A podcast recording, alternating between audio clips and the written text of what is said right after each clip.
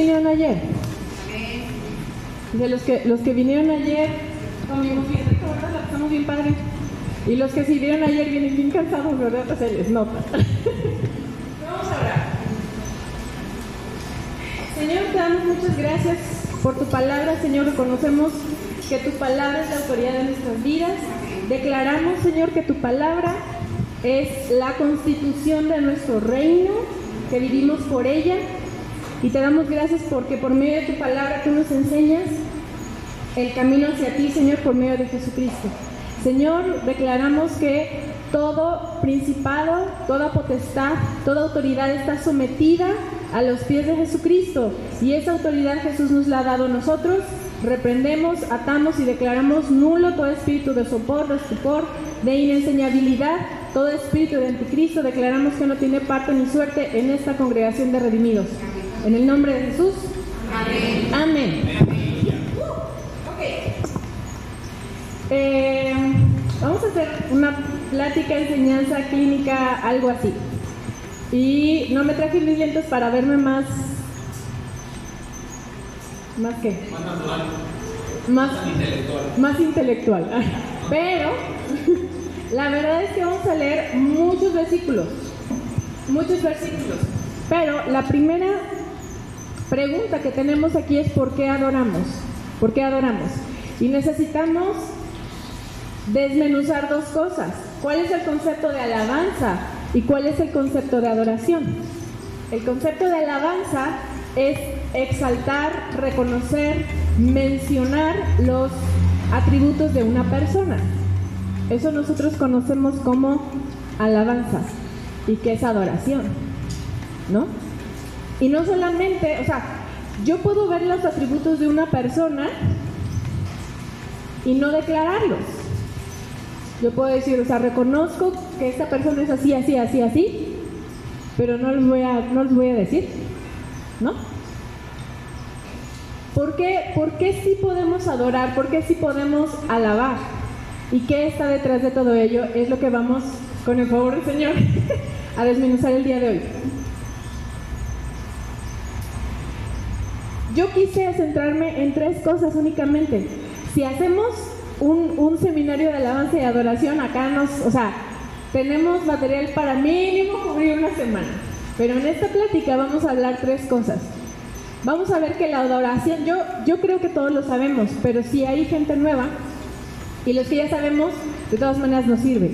La adoración es un alma poderosa en guerra espiritual. Lo cantábamos en, en hace ratito, este, que los enemigos de Jehová son tenidos por vanidad, ¿no? Que cuando yo le alabo, cuando yo le canto, estoy haciendo guerra, porque no es mi guerra, es la, es la de Dios, ¿no? Y luego decíamos, con mi alabanza pelearé, por- porque no es mi guerra. Ahorita vamos a ver qué es eso. Es una expresión de gratitud y es el resultado de la revelación de la persona de Dios, ¿ok? Entonces, con estos tres puntos son los que, los que yo quiero compartir con, con ustedes y espero que todos aprendamos algo nuevo. Ok. Yo la verdad soy medio nerd, me gusta investigarle qué significa, este, cuál es la raíz. Me gusta así como escarbarme, ¿ok? Entonces, para saber qué es alabanza, qué es adoración, hay que ir al original. En hebreo, esta palabra es shakha. Y a los que le gustan ahí hacer las concordancias, revisar en el Strong, es el número, la palabra 7812 del catálogo de Strong. En hebreo, adoración es shakha y significa postrarse en homenaje a la realeza o a Dios. Cuando yo reconozco que hay alguien superior a mí, mi actitud es hacer shakha. ¿Sí? Se deriva o se puede seguir eh, interpretando como arrodillarse, adorar, bajar, dar culto, encorvarse, humillarse, inclinarse. No solamente es el hecho de reconocer a una persona, porque las, las, eh, las monarquías actuales, cuando viene la reina, nada más le dicen, ¿qué onda reinita? ¿Cómo estás? Tienen que hacer una reverencia, tienen que inclinarse, bajarse, ¿sí? bajarse de su posición. Significa que yo estoy reconociendo que esa persona está en una estatura mayor que la mía. Pero Shakhar no nada más es postrarme, es una actitud en mi corazón. Yo adoro a Dios, nosotros adoramos a Dios porque podemos reconocer que Él es mayor que nosotros. No cantamos aquí nada más como, como nos, decía Pastor, no cantamos nomás por cantar. Y qué padre los, los arreglos este, de, de, los, o sea, de las canciones que estuvimos escuchando y uno dice, como que tiene un beat pegajoso, puedo bailar, puedo danzar. Ay, qué bonita voz tiene la hermanita, ay, qué padre. No nada más es eso, no nada más es disfrutar de la música, sino que nosotros reconozcamos en nuestro corazón que como Él es mayor, Él es mayor, Él es digno de mi adoración. Él es digno, ¿no? Por ejemplo, todos sabemos aquí que hay una autoridad, ¿sí? Y bueno, eh, levántenme la mano quien no sepa que aquí hay una autoridad. todos sabemos que aquí hay una autoridad, ¿verdad? ¿Qué es lo mínimo que hacemos cuando reconocemos que hay una autoridad? Lo mínimo que hacemos. Saludarlo, respetarlo. Lo mínimo. Si es la primera vez que yo vengo aquí y me dicen, ese es el pastor, ¿cómo está pastor? Mucho gusto, yo soy Betsabel. Lo mínimo, esa es la esposa, ¿cómo está pastora? Yo soy Betsabel. Ahora, si ya tenemos tiempo de conocer al pastor, levánteme su mano, ¿quién tiene un año de conocer al pastor? ¿Quién tiene más de dos años de conocer al pastor? ¿Quién tiene más de diez años de conocer al pastor? ¿Ok? Ahora, ¿quién, ¿quién tiene 46 años de conocer al pastor?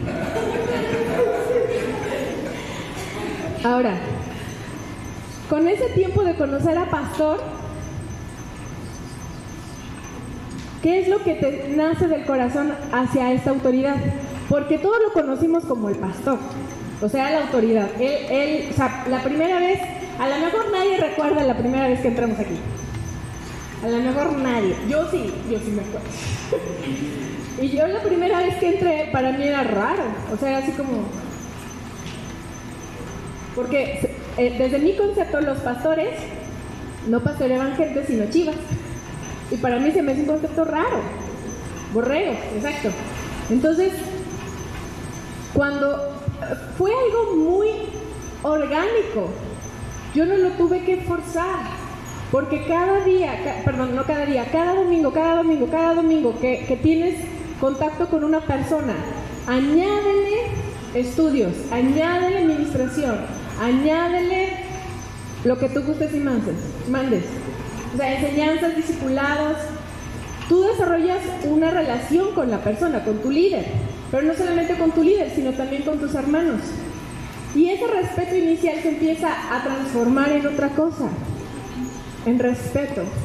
Se empieza a, transformar en admiración, en, cariño, ¿sí? Entonces, ahorita no nada más, se puede haber que llegue y le dice, pastor, mucho gusto, yo soy tal persona. Pero les aseguro que la mayoría de nosotros que tenemos un tiempo conociendo pastores, ya no llegas así. ¿Cómo llegas? Hola, pastor, y le das un abrazo. ¿No? Hola, Pris, y le das un abrazo. Porque hay esa relación de cercanía. Entonces, Shakhar en el hebreo es postrarse. Es una, no nada más es, es algo que hacemos, ¿sí? Ahorita vamos a ver cuándo fue la primera vez que se mencionó en el Antiguo Testamento. ¿Se acuerdan de, Jacob cuando se encontró con su hermano? Con su hermano Saúl. Eh, él regresó y tenía tanto miedo de su hermano, él reconoció que era su hermano mayor y dice la Biblia que siete veces se postró a tierra. Siete veces. Una, dos, Tres. Ya, no me dan las. Ya, no me dan. Porque ayer, ayer traje tacones todo el día. Pero él se inclinó siete veces diciendo, a ver, si yo estoy así y viene una persona en mi contra, ¿cómo me voy a defender? Vete, ¿cómo voy a defender? Bueno, si yo estoy así, y viene alguien a perseguirme, ¿cómo voy a huir? ¿Cómo le hago? No se puede. ¿no? O sea, el, decir shakha, me, me doblo, me humillo, me postro, es decir, estoy rendido, estoy a tu disposición, no tengo a dónde irme. Ahora, hay personas que se postraron reconociendo que sus vidas estaban en las manos de otras personas. Es una actitud de nuestro corazón reconocer que Dios tiene control de nuestra vida, que nuestra vida está en sus manos.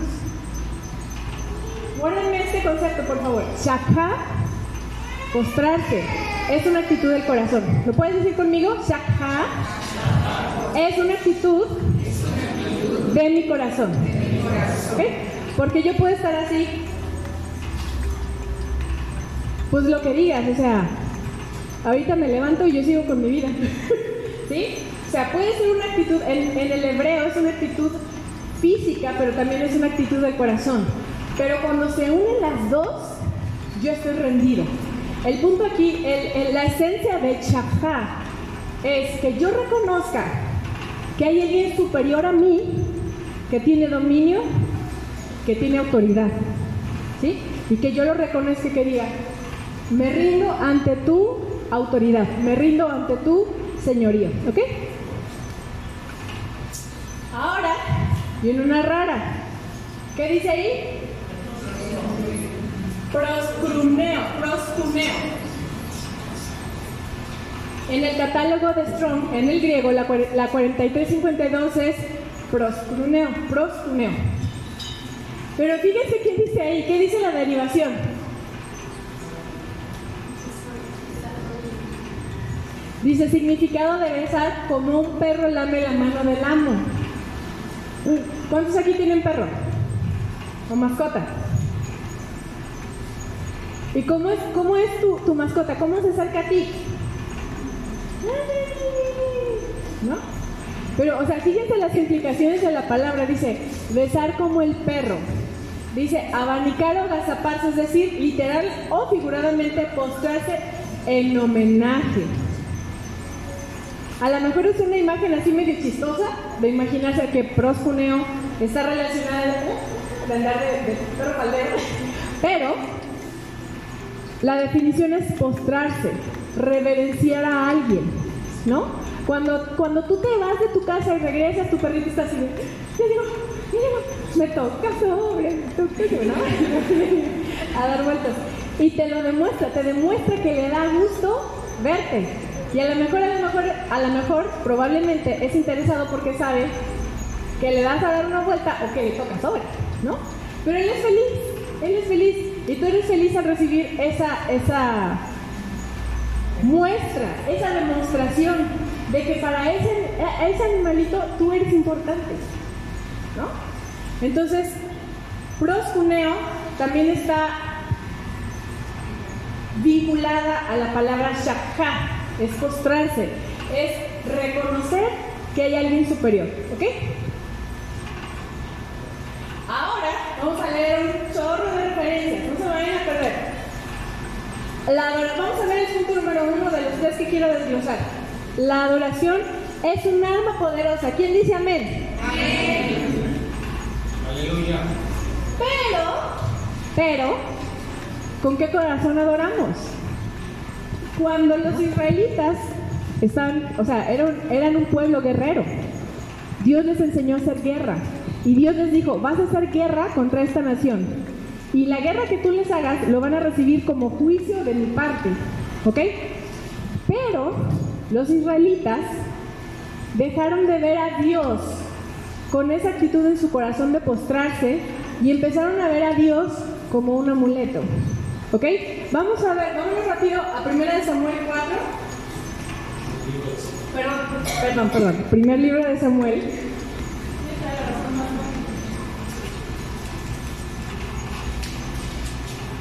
¿Qué dice?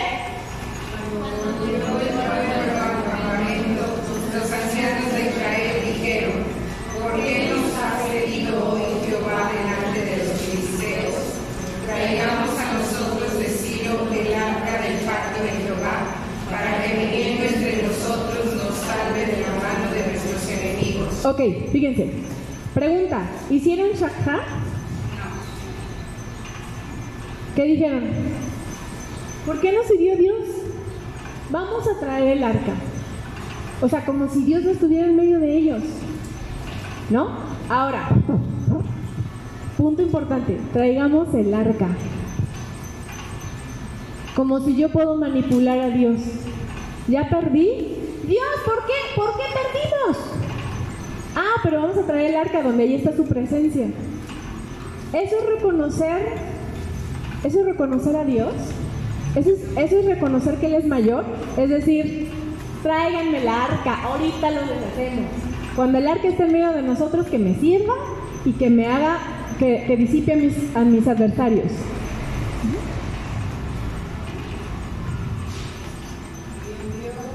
Ah, ¿qué? ¿Y envió?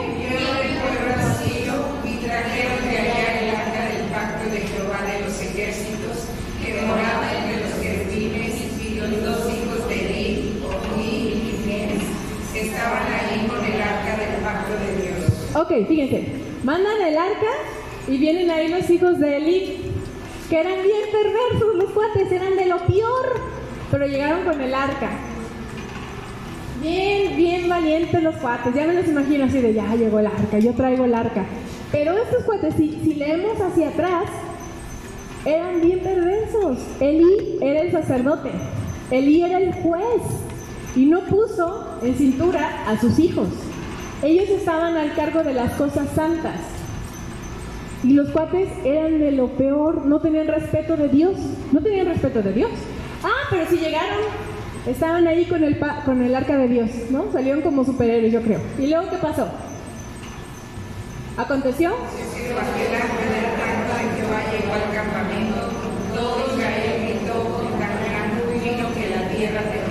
Ok. Acababan de, de- de perder delante de los filisteos y dijeron, ¿qué pasó? ¿Qué pasó? ¿Ustedes creen que el pueblo fue el que dijo, tráiganos el arca? ¿Qué fue lo que pasó? Volvemos al 3. Dice, cuando volvió el pueblo al campamento, los, los, o sea, los líderes, los líderes fueron, fueron que dijeron, ¿qué pasó? ¿Qué pasó? Traigamos a nosotros. Esto fue algo que, que di- dirigieron los líderes. Pero en el 5, cuando llegó el, el arca, todos dijeron, ¡Uhú! Ya lo hicimos. Pregunta, pregunta. ¿Ustedes creen que Dios los iba a salvar? ¿Sí? ¿Quién dice que sí? Con libertad, levanten su mano. ¿Quién dice? Llegó el arca y le partió la mandarina este, en a los filisteos. ¿Quién dice que no? ¿Quién dice no sé? Nada más vi como cinco manos y como que veo mucha gente. Ok. Los hijos de Eli eran unas personas perversas. El motivo en el corazón de los ancianos era incorrecto. Ellos no salieron a la guerra para darle gloria a Dios. Ellos salieron para ganar. Y no está mal que uno quiera ganar en la vida. Lo malo es la actitud de su corazón. Ellos no tenían una actitud shakha. ¿Qué dice el 10? Pelearon pues, los filisteos de Israel y fue hecha una gran mortandad, pues salieron de Israel de mil hombres de aquí. O sea, ¿hace qué? Los filisteos ganaron, Israel fue vencido, todo el mundo huyó, dice, y hubo una gran mortandad. ¿Qué dice el 11? Y el arca de Dios fue tomada y muertos los dos hijos de Eli. Ellos, ellos eran los, los líderes. Ahora, ¿por qué pasó esto? Fíjense, el arca representaba o representa la presencia de Dios. Y la presencia de Dios, ¿quién se la llevó? Los filisteos. Los filisteos. Para mí, esta es una lección de parte de Dios. No solamente para los israelitas en su tiempo, es una lección para mí. Yo no puedo manipular la presencia de Dios. Yo no puedo.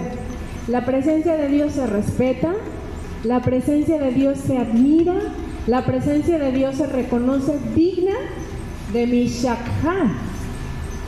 No quiero, no quiero pisar callos ni, herir sensibilidades. Pero, ¿qué actitud tomamos cuando estamos adorando? Cuando estamos aquí adorando, cantándole al Señor, derramando nuestros corazones, somos bien diferentes, somos bien diferentes. Hay personas que cantan así, hay personas, por ejemplo, como yo, yo hago muchos gestos. Si están en la alabanza y mis, cara, mis caras los confunden un poco, no me vean, yo hago muchos gestos. Cuando yo estoy cantando o me acuerdo de cosas y empiezo a hablar con el Señor, pero yo cuando canto hago muchos gestos. Cuando empiezo a sentir mucho gozo, empiezo a, bailar como raro. Romina no me podrá, no me podrá, no podrá mentir. Romina me dice, tú no sabes bailar. y ella puede tener razón. Pero si yo nada más estoy viendo al otro, me voy a desconcentrar. O sea, no voy a entrar en, en ese momento precioso para estar en la presencia de Dios. Vuelvo a decir, no quiero herir susceptibilidades. El Señor nos ha hecho libres y cada quien es consciente, cada quien eh, está, o sea, tiene una revelación de su relación con Dios. Pero a veces estamos en adoración, hay un movedero, un entradero, salidero, este, y yo me pregunto, ¿cuál respeto a la presencia de Dios? O sea, yo puedo entrar y salir cuando quiera la presencia de Dios mientras estamos adorando. Ellos dijeron, tráiganme el arca, tráiganme el arca y ahorita ganamos. ¿Y qué pasó? Perdieron, fueron destruidos, mataron un montón de gente y aparte mataron a los líderes, a los hijos del sacerdote. ¿Okay? Vamos a ver otro ejemplo, vamos a ir a Crónicas, segundo libro de Crónicas 20. Vamos a ver la contraparte. 3 al 4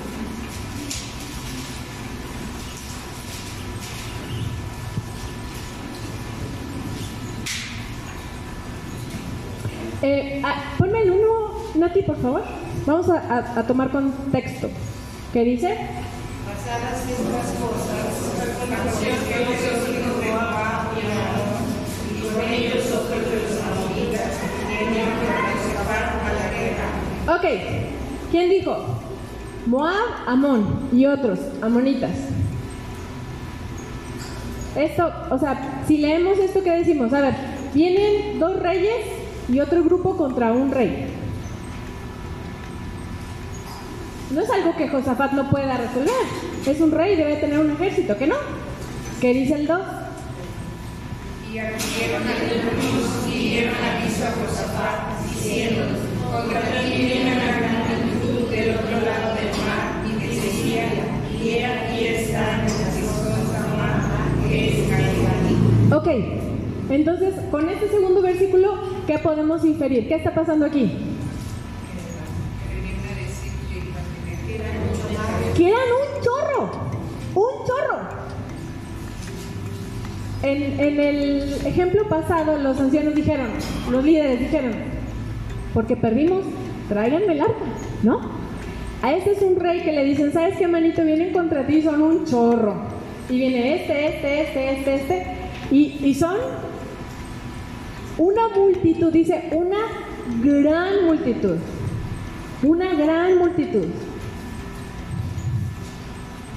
¿Qué hizo el rey Asa? 3, 4 y 5, por favor.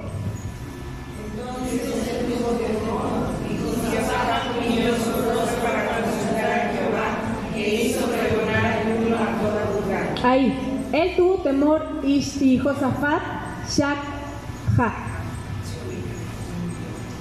Él se humilló. Dice, se humilló, humilló su rostro para consultar a Jehová. Él no dijo, tráiganme el arca. Él lo que hizo fue que, primero, ¿cuál fue su primera reacción?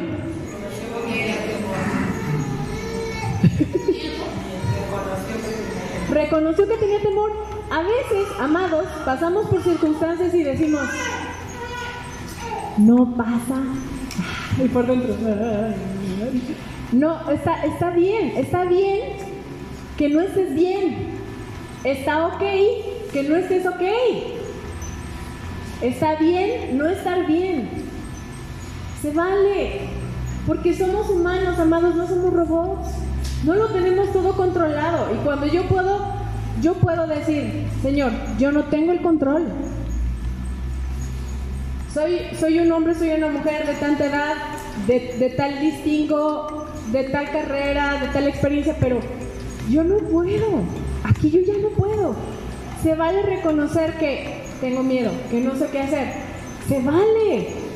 Y se vale hacer shakha. Él dijo, Ay. y se humilló para consultar y dijo, ¿saben qué? ¿Saben qué? Ayuno y oración. Este es un liderazgo. Fíjense, los ancianos dijeron, ay, ¿por qué nos venció? ¿Por qué los filisteos y nosotros somos los buenos? O sea, esa era la, la postura de los líderes. Pero este rey, este liderazgo dijo, ¿saben qué? Vamos a clamarle a Dios.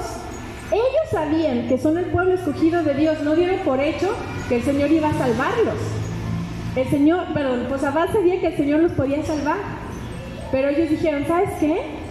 Necesito consultar a Dios. A veces en nuestra vida, amados, tenemos que tomar eh, decisiones difíciles y no consultamos con el Señor. Consultamos con la hermana, con la amiga, con la comadre, con tus emociones, con tu corazón que es perverso y engañoso. Bueno, perdón, con nuestro corazón que es perverso y engañoso. ¿Y cuándo le llevamos ese, ese asunto al Señor? ¿No? Dice que Él pregonó ayuno en todo el país. Y a veces nosotros hacemos una oración y luego, luego tomamos la decisión. No vamos a consultar, a esperar que el Señor nos responda. Es necesario. Cuando, o sea, una actitud shakha reconoce lo que está sintiendo y consulta al Señor. Se humilla. ¿Sale? Eh, ¿Cuatro? Ah, perdón, cinco.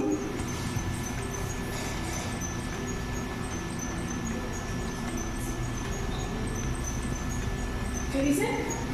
Entonces Josafat se puso en pie en la asamblea de Judá y de Jerusalén, en la casa de Jehová, delante del atrio nuevo. ¿Seis?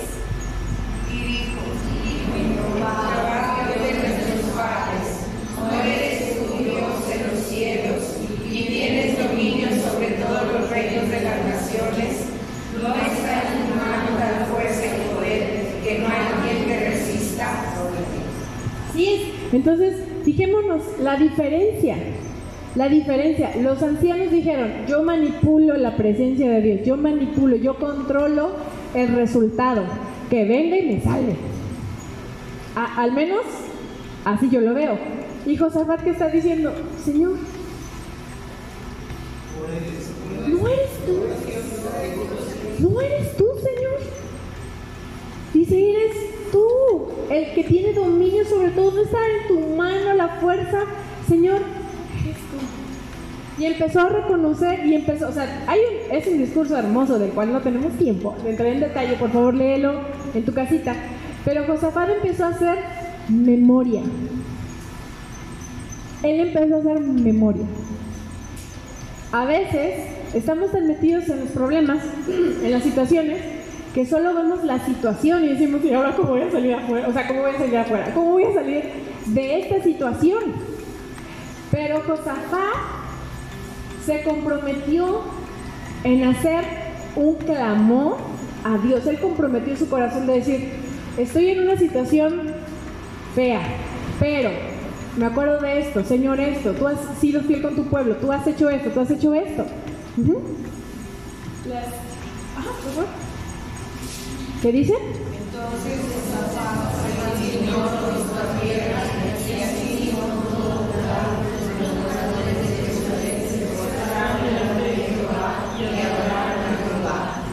Ok, eh, el, ponme el 17, Mati, por favor.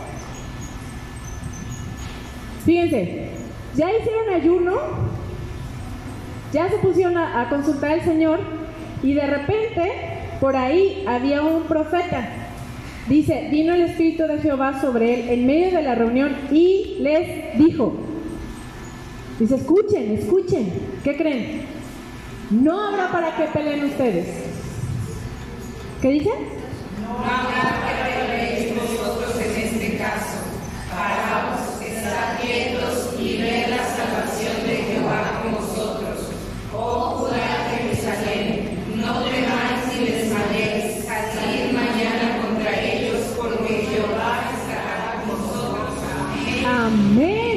Amén. Ahí está la respuesta. ¿Y qué dijo, qué dijo Josafat?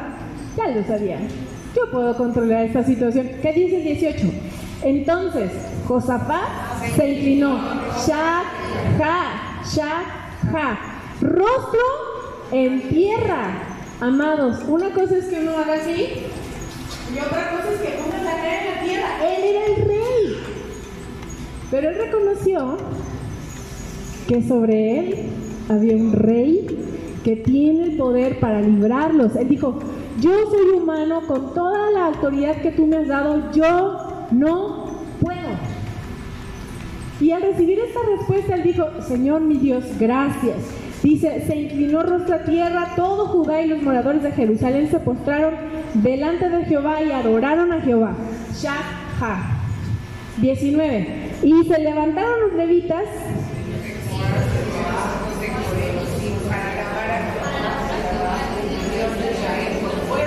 con fuerte y alta voz, con fuerte y alta voz, actitud de su corazón. Sinceridad, reconozco que, ay, no sé qué hacer.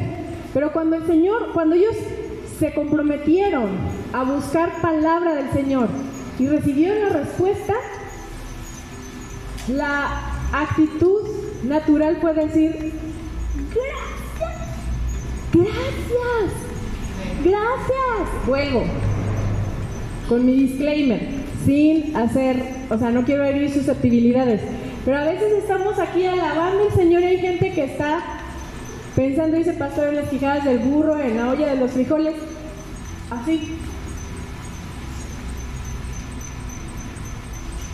Digo, o sea, yo no me quiero meter con nadie, cada quien tú, tu relación del Señor. Pero ellos, o sea, no habían visto todavía la salvación de Dios, todavía no han visto la victoria, pero la vieron. No la habían visto, pero ya la habían recibido y dijeron, "¡Uhú!".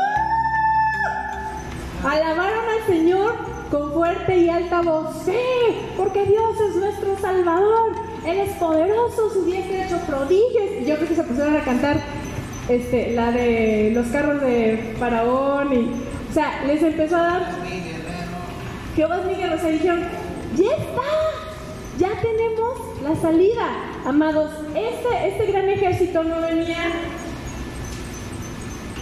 no venía nada más a, a- meterse con ellos, venían a quitarles su libertad, a matar a sus hombres, a llevarse a las mujeres, a matar a las mujeres también, a matar a los niños, a deshacer sus ciudades. Y el Señor les dijo, párate, no hay por qué salgas y te pelees, no hay para qué peleen ustedes. Quédense quietos. Quédense quietos. Y eso fue lo que ellos hicieron. Vamos a regresar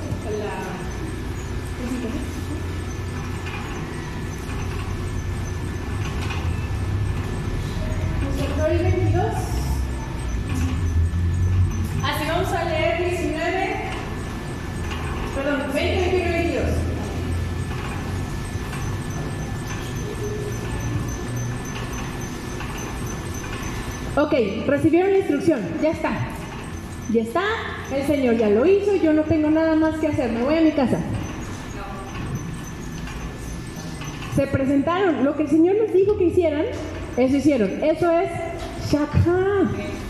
A veces el Señor nos está diciendo esto, esto, esto, esto, y uno dice, no, lo que yo estoy pensando. A veces, me, me- ha tocado, amados, y uno sufre, la verdad, que estás orando por una situación y el Señor te dice una cosa y tú haces otra. Y el resultado no es lo que el Señor te dijo. Ellos estaban en angustia, consultaron al Señor, el Señor les dio una instrucción y ellos hicieron shakha al obedecer. Amado, yo quiero ser esa persona que cuando el Señor diga te paras, me paro. Cuando el Señor diga te detienes, me detengo. Cuando el Señor me diga vaya, yo voy. Y no estar pensando en el, pues ya está todo hecho, yo para qué ya voy.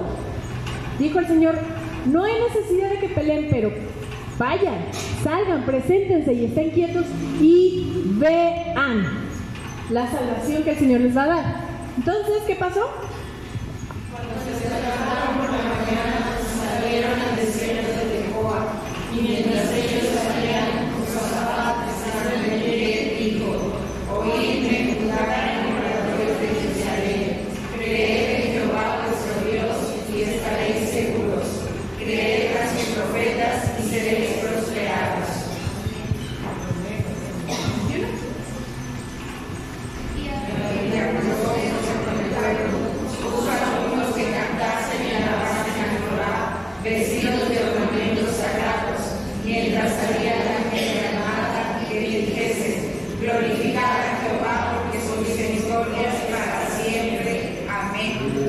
22.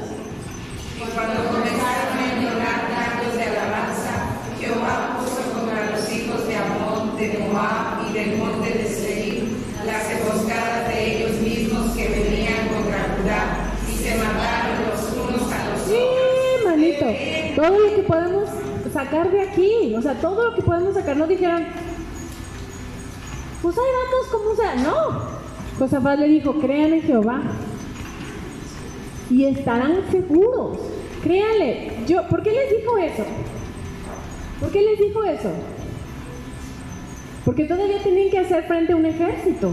Yo creo que el pueblo decía, sí, el Señor ya nos dio la pal ya nos dio, ya nos dio la palabra, ya nos dio la victoria, ¿verdad?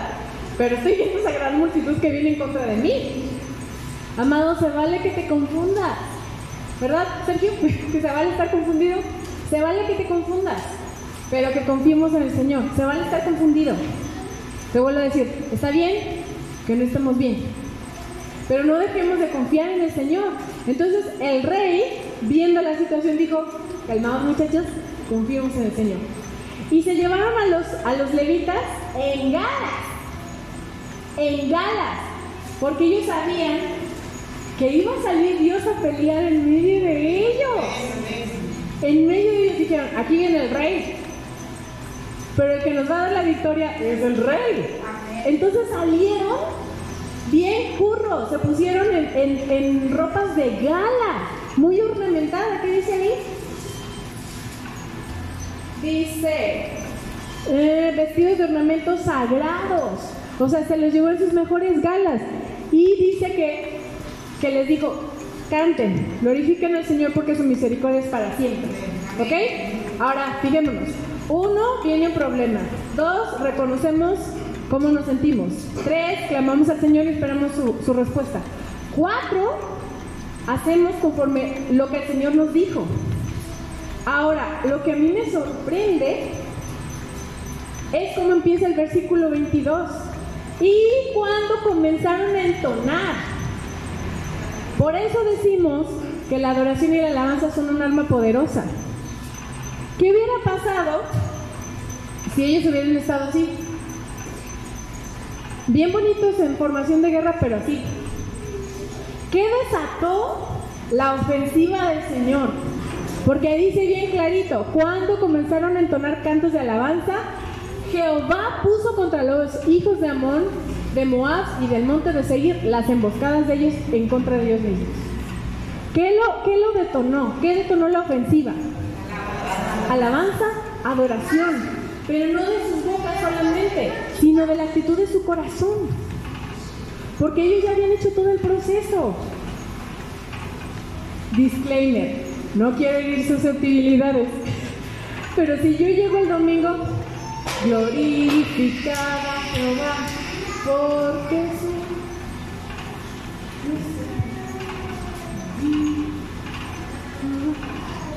Puede ser el resultado de que no hayamos hecho todo el ejercicio de reconocer quién es Dios. Estamos aquí alabando, adorando sin shajá en nuestro corazón. Esto no es, no es, no es algo que hacemos. Adoración no es algo que hacemos como pueblo de Dios. Es algo que somos como hijos de Dios. No hacemos cancioncitas. Somos hijos que estamos adorando a Dios, que estamos reconociendo, Señor, tú me salvaste, tú derramaste tu sangre, yo era tu enemigo, tú no me has dejado de proveer. Como dice tu palabra, aunque mi padre y mi madre me dejaran, ay Señor, con todo tú no me has dejado, siendo yo como soy, tú has tenido misericordia de mí. Y aquí me tienes, Señor, sano. Aunque yo venga enfermo, tengo la promesa de que ya fui sanado. Eventualmente se va a manifestar en mi vida. Aunque tenga dudas, aquí estoy. Porque tú lo has hecho antes, Señor. Me has sacado de, de cosas tremendas. Y no se me olvida. No se me olvida. Pero si estamos así, yo no sé qué está pasando. Ahora, lo que se me hace asombroso de esto es que el pueblo estaba unido. El pueblo estaba unido. Imagínense, aquí no vemos más de 100 personas, sabemos menos de 100 personas. Yo, somos menos de 100 personas. Somos individuos totalmente diferentes el uno del otro. Imagínense los ejércitos de Israel. Si venían en contra de ellos una gran multitud, yo creo que mínimo había millares. Millares. A lo mejor unos se sentían temerosos, dudaban de diferente manera, pero todos unánimes, adorando al Señor. Uy, qué poderoso. ¿Nos regresamos a la presentación? Y bonito. Nos faltan muchas cosas que ver. Ok, vamos a ver por último estas dos, estas dos eh, diferencias entre primer libro de Samuel 7 del 1 al 12 y segundo libro de Samuel 6, 11. Vámonos bien rápido. Bueno, ya salieron los israelitas, perdieron contra los filisteos, perdieron el arca. A los filisteos les fue como en la feria, la presencia del Señor les demostró a los enemigos que no podían estar jugando con su presencia. Y dijeron, uy, no, no, qué miedo, hay que regresar este, la presencia del Dios Santo. Y lo que hicieron es que llevaron el arca de Jehová y la pusieron cerca del contorno de entre los filisteos y los de Israel. Y cuando los de Israel lo vieron, dijeron, ¡Uh, ya regresó el arca! ¿Y luego qué pasó? ¿Te puedes regresar al, al anterior, Nacho, por favor? ¿Qué dice? Y.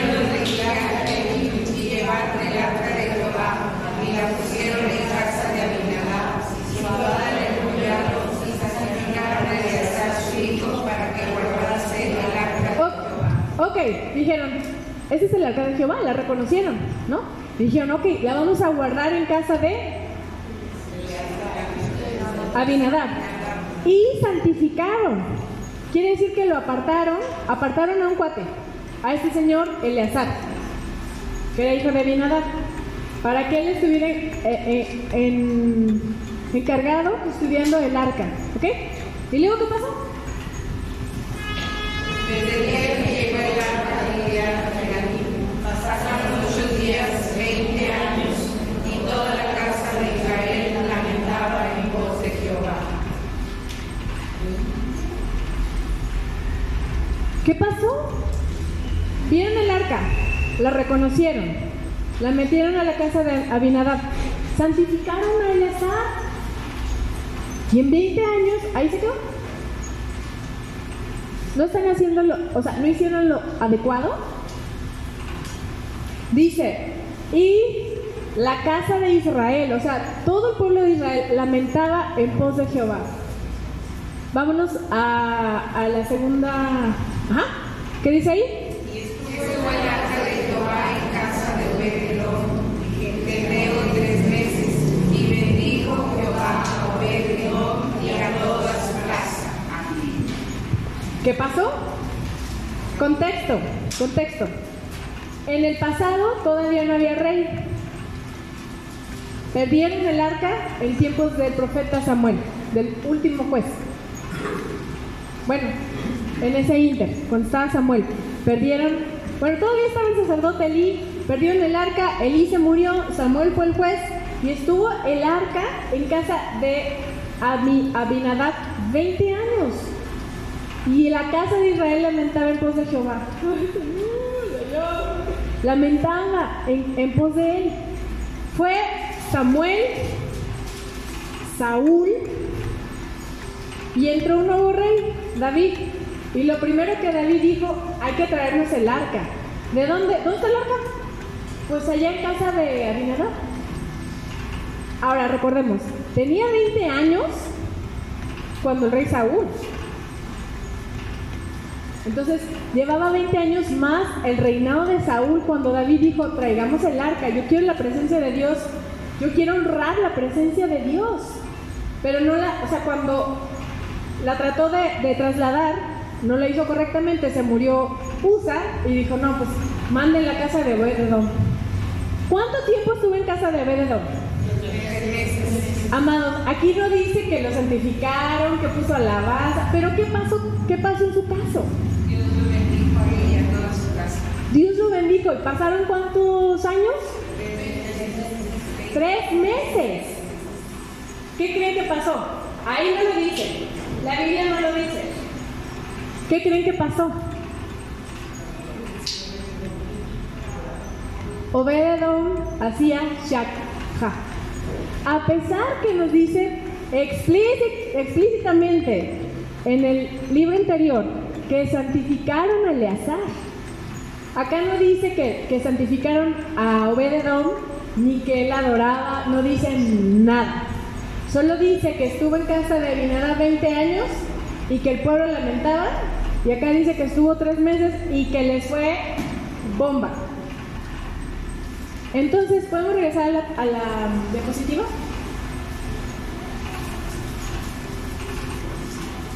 La adoración es un arma poderosa. Sí lo es. Sí lo es. Pero ¿con qué corazón adoramos? ¿Con qué corazón adoramos?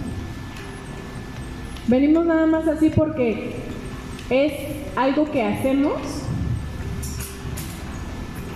o adoramos porque es algo que somos. Somos hijos de Dios. Somos hijos de Dios. ¿Llevamos nosotros? Esta es la, la primera parte. Aquí le vamos a dejar, amados, porque nos faltan 10 minutos. Pero lo que te quiero compartir, bueno, espero que, que haya oportunidad de que compartamos los otros dos puntos que son muy interesantes. Pero esto que te estoy compartiendo me desafía a mí. Me desafía a mí. Amados, Dios no es una cosa. Dios no es un ser allá que está lejos, que siempre está enojado, que trae un látigo y que te está viendo con una lupa a ver en qué momento te equivocas para mandarte un trueno. Dios no es un viejito buena onda que no ve lo que tú haces, bueno, que no ve lo que yo hago y que me pasa todo. O sea, tenemos un concepto incorrecto de Dios cuando no leemos la escritura. Dios es una persona. Dios tiene sentimientos. Dios se interesa por ti. Se interesa por mí. Levánteme su mano el que es papá aquí. Papá, mamá. Ok. Te voy a hacer una pregunta bien cruda. ¿Te interesan tus hijos? ¿En serio te interesan? Mucho poquito nada. ¿Por qué te interesan? ¿Por qué es tu hijo? ¿Necesitas otra razón? Dice la Biblia, si ustedes siendo padres malos saben dar cosas buenas a sus hijos, ¿cuánto más Dios, amado, amado? Identidad. No es algo que hacemos. No somos cristianos porque venimos cada domingo y cantamos y nos aventamos una enseñanza clínica, enseñanza prédica ¿no? No es algo que nosotros hacemos, es algo que somos.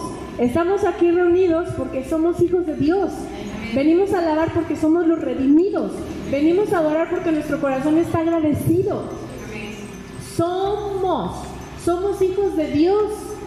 Tenemos un Padre que tiene cuidado de nosotros. Amado, Dios es un Padre que sabe cuidar de sus hijos. Si tú sientes que Dios no te ama, que a Dios no le importa o que está muy lejos de ti, mentira del diablo. Mentira del diablo. Cuando, cuando tú empiezas a pensar estas cosas, tómalo de, o sea, toma el consejo, reprende el diablo. reprende el diablo. Cuando el diablo empieza a decir así de, nadie te quiere. Nadie te quiere. Otra vez, otra vez saliste con lo mismo. ¿Qué crees que está pensando Dios? Otra vez con lo mismo. Ay, sí, vas a ir a pedirle perdón otra vez a Dios. Ay, sí, cómo no, qué hipócrita. Ese es el diablo, amado. Ese es el diablo. Porque nosotros que sentimos compasión con nuestros hijos, no se compara con la compasión que Dios tiene para nosotros. Dios nos ama, somos sus hijos. Y, la cercanía que tenemos con Dios nuestro Padre provoca en nosotros hacer shakha,